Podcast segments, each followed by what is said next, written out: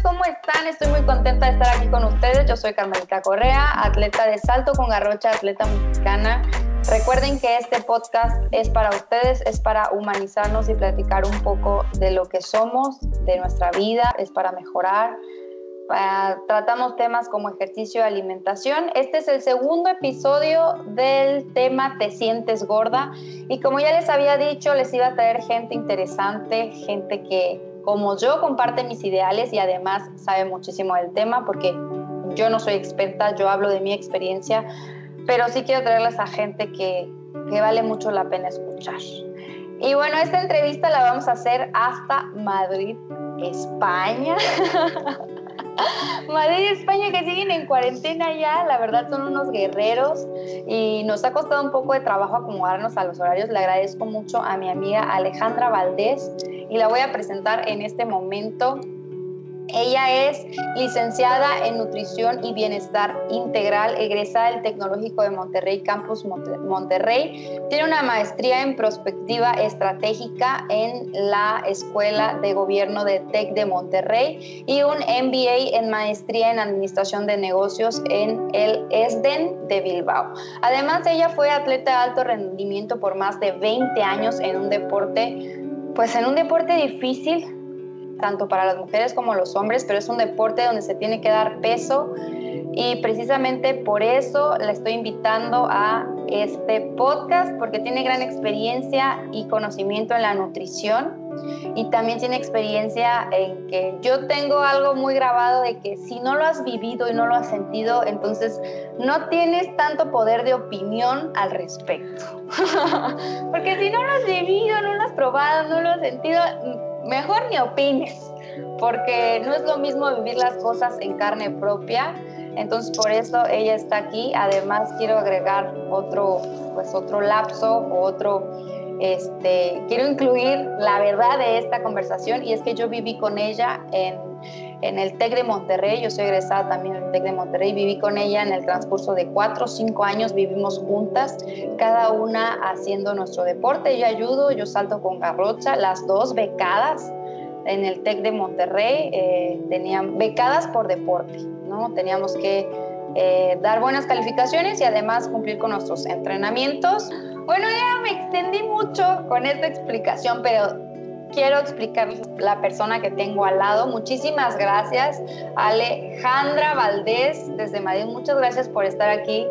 Muchas gracias. Hola Carmelita, oye, pues muchísimas gracias por la invitación. La verdad es un tema que me apasiona mucho y sobre todo lo que estabas comentando es un tema que, que hemos vivido juntas, que hemos compartido que lamentablemente a veces puede ser bastante tabú, sobre todo visto desde afuera. Y me da mucho gusto que tengamos este espacio para hablarlo y pues al fin de cuentas pues contestar ciertas preguntas brevemente y guiarnos en este tema que no es tan conocido.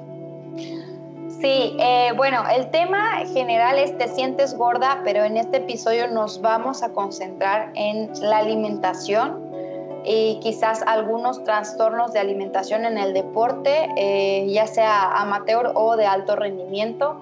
Entonces, ese tema es el que vamos a tocar más específicamente.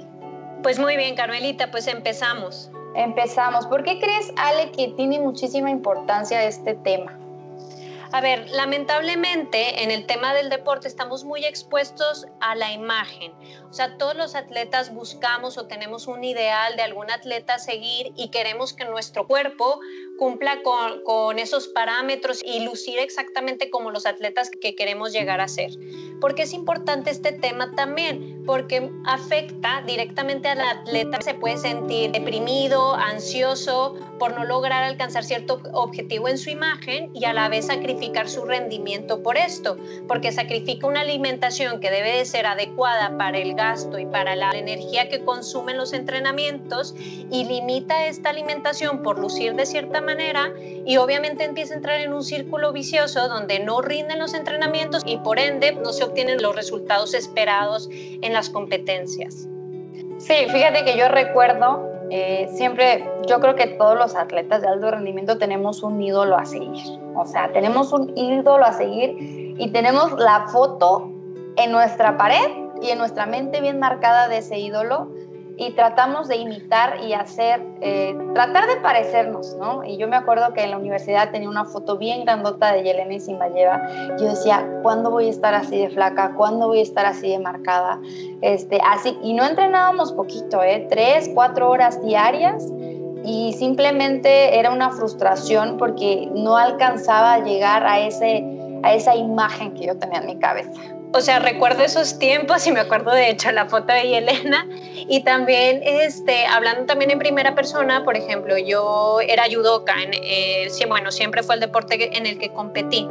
Y mi físico no correspondía a la categoría en la que, en la que peleaba o en la que luchaba y para mí era muy frustrante este, no, no cumplir físicamente con las expectativas que se espera de los atletas a nivel mundial. Entonces, a la vez, cuando no lograba un resultado que esperaba en competencia, me castigaba a mí misma y sentía también un rechazo hacia mi físico porque no, porque no tenía cierta composición física.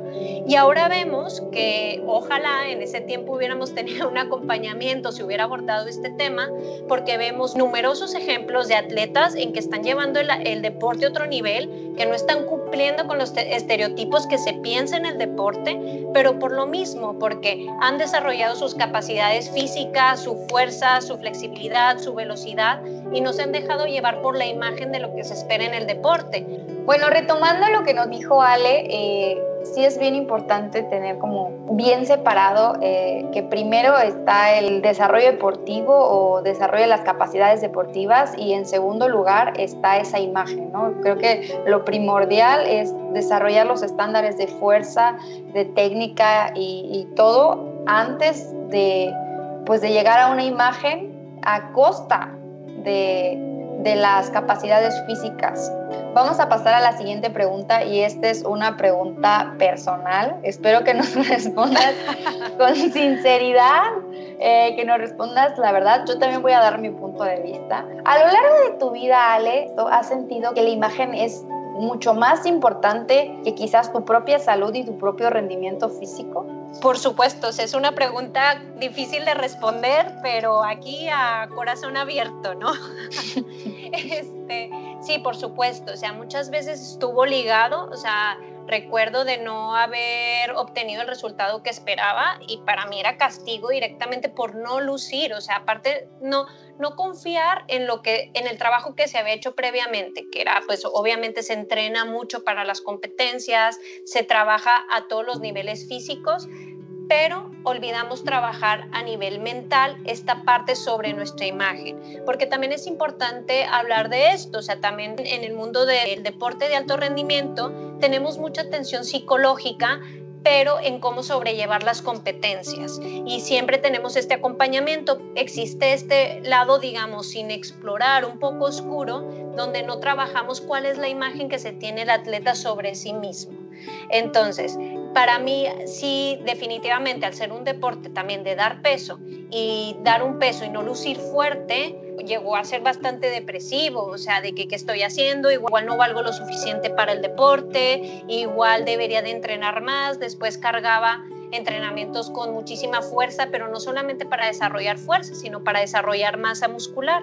Aquí pues para aclarar un poquito el tema, en el mundo del deporte de alto rendimiento pues se busca desarrollar fuerza y en el mundo un poco estético buscamos desarrollar masa muscular, que es la parte de, cómo lucir. Y yo a veces sacrificaba los entrenamientos, en lugar de desarrollar fuerza, buscaba lo que decíamos, decíamos en el mundo coloquialmente, voy a entrenar playita para lucir cuerpo de playa, pero que no era funcional en las competencias, pero a la vez era eh, esto era porque no me sentía cómoda con mi imagen y porque quería lucir de cierta manera. Y entonces entraba en un callejón sin salida que ni, tenía el cuerpo de playita que es el cuerpo bikini y sacrificaba los resultados en competencia. Entonces para mí llegó este, fue un proceso largo hasta cuando me di cuenta, a ver, este, Alejandra, a ver, aquí la prioridad es a que lleves tus capacidades físicas a otro nivel, a nivel de competencia. Entonces, cuando te cae ese balde de agua fría y empiezas a centrarte en eso, empiezas a relajarte sobre tu imagen. Empiezas a aplaudir lo que tu cuerpo puede llegar a lograr porque estás más fuerte, eres más rápido, desarrollas, el, judo también es un deporte muy técnico, entonces al estar más fuerte, ser más rápido, pues la técnica también se mejora. Y cuando empiezas a cambiar este chip, es cuando empiezan a surgir cosas sorprendentes, ¿no? Entonces es la parte que me gustaría invitar a ver la imagen como un resultado, más no un camino. Sí, claro, yo me acuerdo y fíjense, quiero dar este, pues esta información porque quizás gente no lo sabe. Alejandra es una persona muy delgada, muy, muy delgada y, a lo largo de, pues, de su carrera deportiva a, a, ella genéticamente, dime si me equivoco, le cuesta trabajo ganar masa muscular. Y a mí me pasaba lo contrario, exactamente. En mi deporte era lo contrario. Yo me ponía súper fuerte, muy rápido, pero tenía que estar compacta. Entonces, vean qué diferente es, eh, pues la diferencia primero en cuerpos y que cada deporte, pues te hace un cuerpo diferente. Y en este caso era lo mismo que sentíamos, pero en cuestión física, al revés. Yo para estar como ella y ella para estar como yo, o sea, que desarrollara más masa muscular y era así como que yo pensaba y decía, Ale, pues está súper flaquita, qué padre, o sea, yo quisiera hacerte una plumita y saltar más, porque a mí me habían casado con esa idea que entre más flaca estuviera, más alto iba a saltar. Y quizás tú tenías la idea de entre más fuerte estuvieras, ibas a ser mejor. ¿No? Exacto, totalmente. O sea, me acuerdo, volviendo a seis años atrás, me acuerdo esas discusiones de que, no, es que tú cargas muchísimo más, estás muy fuerte, tus brazos me encantan y tú no, es que tú estás súper delgadita. O sea, es, es llevado la vida normal de que me gusta tu pelo que lo tienes lacio y el tuyo que lo tienes chino, pero a nivel físico. Y definitivamente, también hay que decirlo para, para no perdernos en el tema, por supuesto, que tener masa muscular, pero trabajada la fuerza, pues claro que ayuda a que desarrolles capacidades en tu deporte, por supuesto que lo hay, pero tampoco puedes, este, como se dice, sea, pedirle peras al olmo cuando tu genética, o sea, cada uno tenemos una genética con la que nacimos y así somos y podemos mejorar estas capacidades, pero no podemos cambiar la estructura de nuestros cuerpos.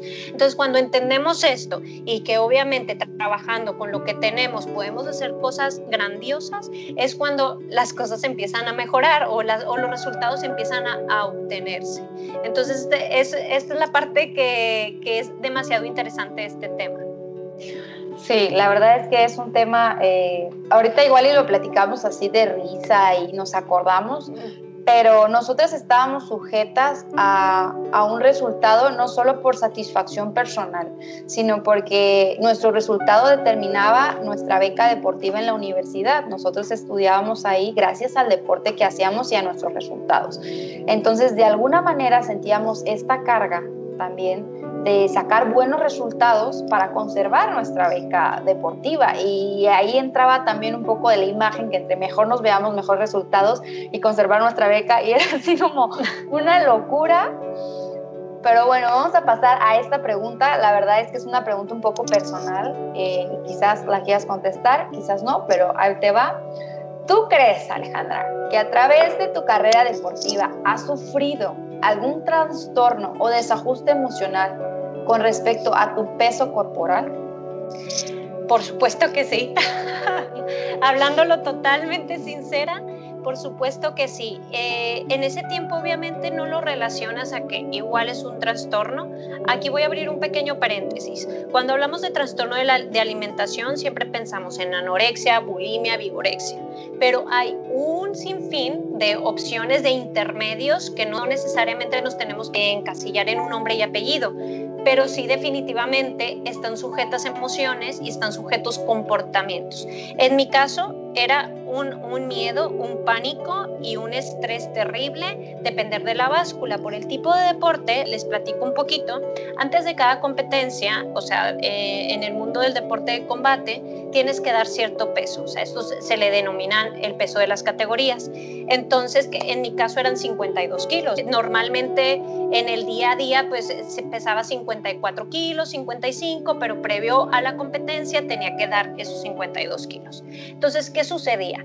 Una semana antes, pues busca, a, técnicas que son todo menos, menos las correctas, como era deshidratar, porque obviamente el peso también es muy subjetivo. Esto también es un tema que a mí me encanta hablar de él, que a veces pensamos en el peso como que un número y ese número es nuestra imagen. El peso fluctúa muchísimo. Por ejemplo, las mujeres solemos retener líquidos, entonces podemos tener una variación de 2 a 3 kilos o un kilo y medio, dependiendo cada mujer, porque cada mujer somos diferentes, de retención de líquidos. Y yo lo achacaba antes de que avanzara tanto en la carrera de que era una cuestión de sentirme gorda. Después entendí que simplemente desde que retienes líquidos, no retienes o simplemente pues tu cuerpo va cambiando muchísimo durante el mes. Entonces, para mí era una ansiedad terrible pesarme todos los días, porque yo era dependiente a la báscula. Todos los días pesarme y para mí era frustrante. Ya subí 200 gramos. Ah, ya bajé 100 gramos, porque eso sí, la báscula no nos marca 50 gramos, nos marca 100 gramos. Entonces, era, era una dependencia horrible, una ansiedad y después de dar el peso previo a la competencia, atracón. ¿Por qué? Porque había estado en un periodo de limitación de todo tipo de alimentos, pasaba la competencia y ahora sí, atracón. Entonces ahora, en lugar de recuperar un peso normal, recuperaba 2, 3 kilos, que normalmente no son los que manejaba del día a día, pero eran debidos a este atracón. Y si lo ves desde un punto de vista totalmente profesional, son comportamientos de un trastorno de alimentación, son ejemplos de trastornos de imagen y simplemente sentirte culpable, sentirte, sentirte con ansiedad, sentirte deprimido, ya vas por el camino incorrecto. Para mí fue muy frustrante, o sea, les voy a platicar también cuando decidí retirarme del deporte, pasaron 3, 4 años sin subirme a la báscula porque había pasado de la báscula desde los 13 hasta los 26 años pesándome prácticamente todos los días o si no cada tercer día, que realmente ha sido como una pelea de que a saber una relación tóxica. Total, una relación tóxica. Ya nunca más voy a volver a la báscula. Pero después de este trabajo interno, pues ya lo ves que simplemente un número no te define y que el peso no te va a definir y lo más importante es que mejores tus capacidades, pero que el peso jamás va a definir tu habilidad, tu talento y tus capacidades físicas. Muy bien, la verdad es que no creo que solo los deportes de por ejemplo, de pues que tienes que dar el peso, no sé cómo se le llame, tienes esta relación con la báscula, pero inclusive mi deporte que es atletismo, que no tengo que dar peso, a mí también me pesaban. Igual y no me pesaban diario porque no era necesario, en mi caso, no tenía que dar peso, pero sí me acuerdo los lunes de báscula. Me acuerdo y, y una cosa que voy a decir acá, que está mal y que lo hice ya grande y que era consciente de que estaba mal y que era algo absurdo, lo voy a decir acá, lo voy a revelar. Los lunes yo no tomaba agua durante el entrenamiento porque sabía que al final del entrenamiento me iban a pesar y desayunaba muy poco. O sea, ¿se dan cuenta cómo, cómo inclusive los entrenadores eh, determinan el peso como algo muy importante? y qué estúpido, o sea, no tomar agua durante el entrenamiento porque te van a pesar. O sea, retomando lo que estás comentando, Carmelita, esto es muy gracioso y ya te lo digo desde el punto de vista profesional, porque desde profesional y como atleta que lo viví, o sea, nosotros nos aprendemos todas las mañas. O sea, Carmelita está dando el ejemplo de dejar de tomar agua. O sea, yo también dejar de cenar cuatro días porque hoy me toca pesaje y realmente es una trampa porque ni siquiera volviendo a lo mismo, no es un número real, o sea, puedes jugar, puedes jugar mucho con el peso, pero, o sea, al fin de cuentas, pues los entrenadores no piensan que luego vamos a agarrar estas trampitas y estas mañas para desviar un poco la báscula. Pero esto es interesante porque sí que es verdad volviendo también un punto de vista un poco más profesional, el abordaje del atleta debe de ser multidisciplinario. Los entrenadores son maravillosos, son maravillosos enseñándonos a, a, desarrollar nuestras capacidades físicas, la parte de motivación, la parte de acompañamiento, pero es imposible que estén preparados para manejar un trastorno de imagen, manejar un trastorno de alimentación. Y por ejemplo, puedes tener el apoyo de nutriólogos, pero tampoco los nutriólogos están del todo capacitados para trabajar a nivel psicológico. Entonces, por esto es muy importante que siempre exista la figura de un psicólogo, de, el entrenador y del nutriólogo, porque el nutriólogo va a llevar, o sea, va a llevar una alimentación adecuada, pero el que se va a encargar de no caer en estos, en estos trastornos de imagen es el psicólogo. Entonces, por eso también a veces los, bueno, también estamos limitados de recursos, nos encantaría en el deporte tener todo este tipo de, enfoque multidisciplinario, pero a veces los entrenadores pecan un poco de eso, de que son temas que no dominan y no, y no controlan que a lo mejor su atleta puede estar vulnerable en el tema psicológico, ¿no? Sí, claro que sí. Y voy a, voy a decir un comentario también de ese tipo. No voy a decir nombres, no voy a decir nombres pero cuando yo entrenaba, eh, el equipo estaba compuesto mayormente, el equipo elite, el equipo de alto rendimiento, por mujeres. Y había una chica que tenía una composición muy diferente a la nuestra, era fuertísima, es súper fuerte, de verdad que la admiro muchísimo, pero no, era, no se veía tan delgada. Igual yo estaba en un punto intermedio y habían más delgadas y luego ella estaba muy fuerte, muy fuerte. Entonces eh, hay ciertos comentarios que, que, a veces hacía, ¿no? Eh, pues la figura, ¿no? Del líder del equipo, que ella era muy vulnerable con, con su imagen y le, y le dolían.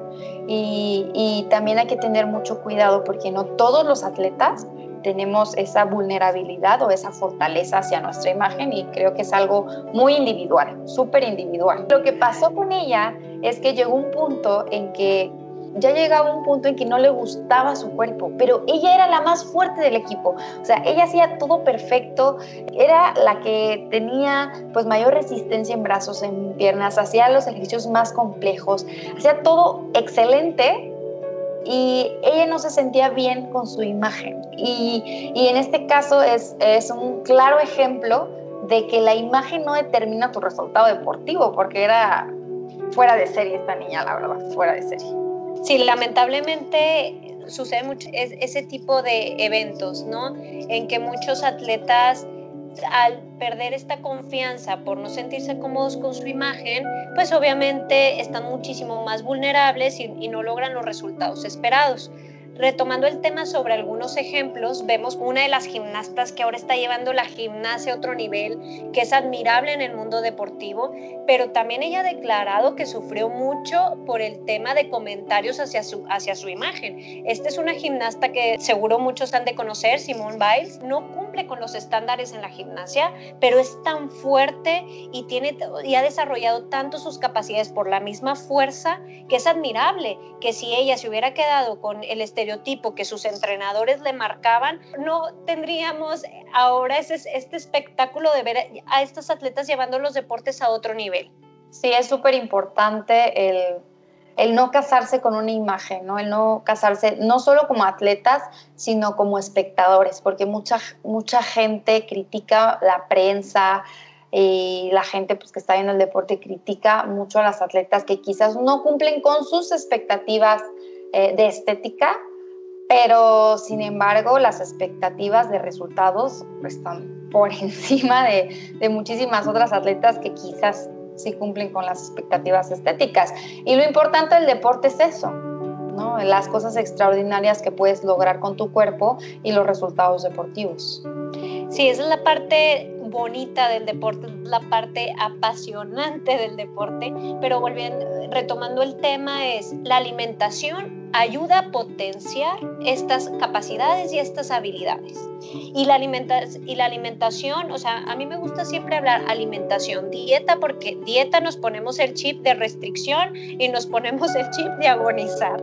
Entonces, cuando hablamos de alimentación, siento que eh, es un nombre más amable, aunque hablemos de lo mismo, pero es, es algo muchísimo más agradable.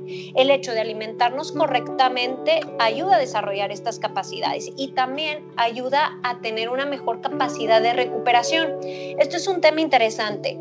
Hay muchísimos estudios científicos que hablan sobre eso. Que se presentan fracturas por estrés por mala alimentación. ¿Qué es una fractura por estrés? Una fractura por estrés es cuando hay un sobreentrenamiento y resulta que los huesos o también puede ser a nivel muscular o, desgarres es debido a que hay una alimentación restrictiva o se pone digamos como en dieta. Entonces al no tener una alimentación correcta el cuerpo no se puede recuperar a las cargas de entrenamiento y esto recae en lesiones que pueden llegar a ser graves, que hasta a veces pueden llevar a término una carrera deportiva de cualquier atleta. Sí, es súper importante la alimentación. La verdad es que hay muchos casos de, pues, de lesiones que se pueden evitar gracias a una correcta alimentación que tenga todos los nutrientes y, y todos los minerales necesarios en tu cuerpo. Y ya para terminar, para que quede claro más o menos dónde está la línea en donde tienes que prestar atención en la alimentación y dónde se vuelve una obsesión, porque a veces ya, bueno, en algunas ocasiones ya se vuelve de obsesión a trastorno. Entonces, ¿dónde está ese punto medio saludable que tenemos que cuidar la alimentación, pero sin llegar a, a un trastorno? Esto es muy importante. A ver, obviamente siempre es mejor si tienes un acompañamiento de un profesional, pero también Aquí lo más importante es escucharnos a nosotros mismos. Nosotros, obviamente, hay, hay veces que necesitamos que un externo nos lo digan, pero normalmente todos estamos conscientes cuando empezamos a sentirnos mal al vernos al espejo. Somos conscientes cuando estamos cansados. Somos conscientes cuando nos hablamos en un lenguaje que no le hablaríamos jamás a otra persona cuando no nos hablamos con un amor, esos son los primeros signos de alerta. O, con un respeto, porque muchas veces igual y no con amor, pero sí con respeto. Exacto, no con respeto de que, ay, ya estás otra vez gorda y ya viste la lonja que te salió. Por eso no, no estás fuerte, porque estás muy flaca. Desde ahí, esos son los primeros síntomas de alerta a que algo no está bien y que no estamos cómodos con nosotros mismos. Y normalmente todos sabemos cuando estamos cómodos o, o, no cómodos. Simplemente cuando nos ponemos, por ejemplo, un short y no nos sentimos cómodos con él o nos queremos vestir de otra manera y la verdad nos sentimos incómodos. Entonces esos son los primeros signos, signos de alerta, ¿no? Sí, creo que eh, lo más importante aquí es que cada uno se conoce, cada uno sabe en su interior, en el corazón, cuando las cosas no están bien. Eh, yo creo que hay que prestar atención si tú sientes pues de alguna manera ansiedad o pasas también mucho tiempo pensando en eso, te genera un conflicto mental ese tema, pues también lo más, lo más importante creo que es ver a un profesional, eh, ya sea un psicólogo, un nutriólogo o ambos, y platicar de lo que está sucediendo y ya ellos determinarán en qué etapa estás, ¿no? En, qué etapa estás de esto. Lo que tú comentabas, Carmelita, sobre buscar atención, esto es básico, porque muchas veces nos limitamos a decir, no, es que esto le puede pasar a alguien más, esto no me puede pasar a mí, no es un trastorno, y no necesariamente puedes tener un trastorno como, como mencionábamos anteriormente, con nombre y apellido, pero definitivamente la salud mental es ahora un tema importantísimo y es un tema que todas las personas padecen, o sea, la mayoría de las personas padecen depresión, ansiedad, estrés, pero la diferencia es atendernos. Y el atendernos no pasa absolutamente nada, o sea, normalmente nos atendemos cuando se nos tuerce un tobillo, pues igual de frecuente es, eh, la atención en la salud mental, que no debemos de estigmatizarlo y no debemos de sentirnos mal por, por tener este tipo de síntomas, ¿no? Bueno, ya para terminar, voy a dar mi conclusión. Eh, este tema es un tema específico, hablando eh, con una profesional sobre nutrición y también una profesional en el deporte. Creo que nadie más que ella puede dar su punto de vista porque lo vivió. Lo vivió, lo sintió, lo sufrió y lo superó, que es lo más importante. En mi caso, eh, este tema se los presento porque quiero que se den cuenta que los problemas eh, en cuanto a nuestra imagen, nuestra alimentación, son más frecuentes de lo que creen. Creo que le puede pasar a cualquiera. Y el deporte sí es salud, pero también muchos atletas a veces tenemos problemas de cómo nos vemos y no solo es un nicho de la población que sufre esto. Dirán, ay Carmelita, pero si tú estás bien flaca y estás súper así y porque sentías en ese momento esto, pues por la misma razón que quizás tú lo puedas sentir, porque somos seres humanos y somos vulnerables a la crítica, a los resultados que tenemos que tener, a las expectativas de los demás y a las expectativas de uno mismo. Son las que o nos pueden llevar a lugares que nunca pensamos o también nos pueden hundir, ¿no? Porque estas expectativas que en este caso que estamos hablando sobre el tema de trastornos de imagen nos pueden hundir y nos puede llevar a, no obtener ciertos resultados deportivos por lo mismo, por falta de confianza. Entonces, lo más rescatable de esto es algo que es muy común, es algo que vale la pena hablar, es algo que vale la pena buscar un profesional o simplemente empezar a notar que no hay algo bien cuando no, cuando no nos apreciamos a nosotros mismos en cuanto a nuestra imagen y también, o sea, el no hablarnos como mencionabas, con respeto y con cariño. Entonces, este tipo de conversaciones, o sea, claro, yo, yo toco este tema muy superficial porque no soy, no soy experta en este tema sobre amor propio a nivel psicológico, pero hay muchísimos profesionales que ahora es un tema que se aborda bastante, que ya no estamos a ciegas como podría ser hace 15 años. Es un tema que la mayoría de los psicólogos ya lo tratan y sinceramente no, no sentirnos ningún bicho raro en cuanto dejemos de estar cómodos con nosotros mismos, ¿no? Pues bueno, muchísimas gracias por estar con nosotros. Aquí damos por terminada el segundo episodio de Te sientes gorda. Eh, con estas dos atletas, una judoka y una garrochista y además nutrióloga. Muchísimas gracias Alejandra por darnos esta entrevista desde Madrid, España.